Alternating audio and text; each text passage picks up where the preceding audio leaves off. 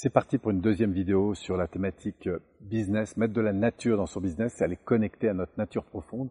Et je profite évidemment de ce lieu privilégié pour ça. Alors aujourd'hui, je voudrais vous parler du choix des collaborateurs. Souvent, quand je discute avec des confrères, souvent la, vraie question c'est mais comment tu évalues en fait qu'une personne euh, ça va jouer? C'est-à-dire que bon la personne est compétente, tout ça, et puis finalement on s'aperçoit qu'il y a des choses qu'elle respecte pas, il y a des délais qui sont pas respectés, il y a des, bon bref il y a des règles du jeu, il y a des choses comme ça qui qui fonctionnent pas.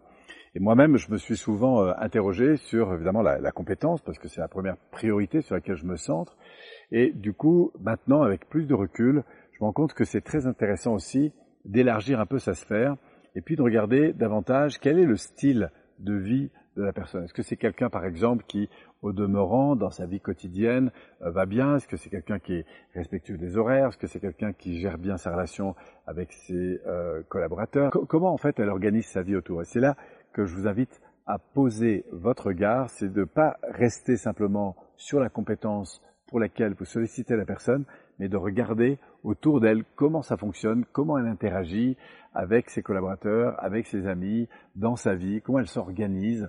Euh, D'ailleurs, c'est très intéressant. Donc, ce sur quoi j'attire votre attention, c'est vraiment d'identifier comme ça trois, quatre éléments qui n'ont rien à voir avec le domaine de compétences, mais beaucoup plus avec le style de vie.